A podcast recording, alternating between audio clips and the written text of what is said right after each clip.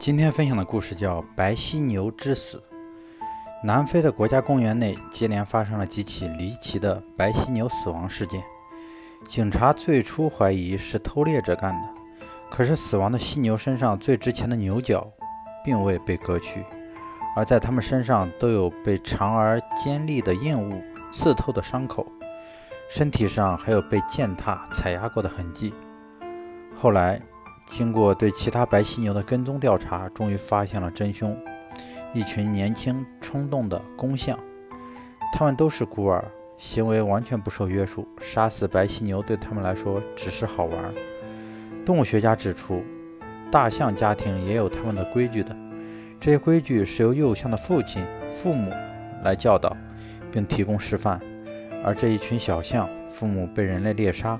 失去学习的对象，于是行为上就出现很大的偏差，把杀戮当作游戏。树立子女正确的世界观、人生观，父母要从小就对孩子进行培养，不仅从各方面要求孩子，自己也要身体力行，做孩子的榜样。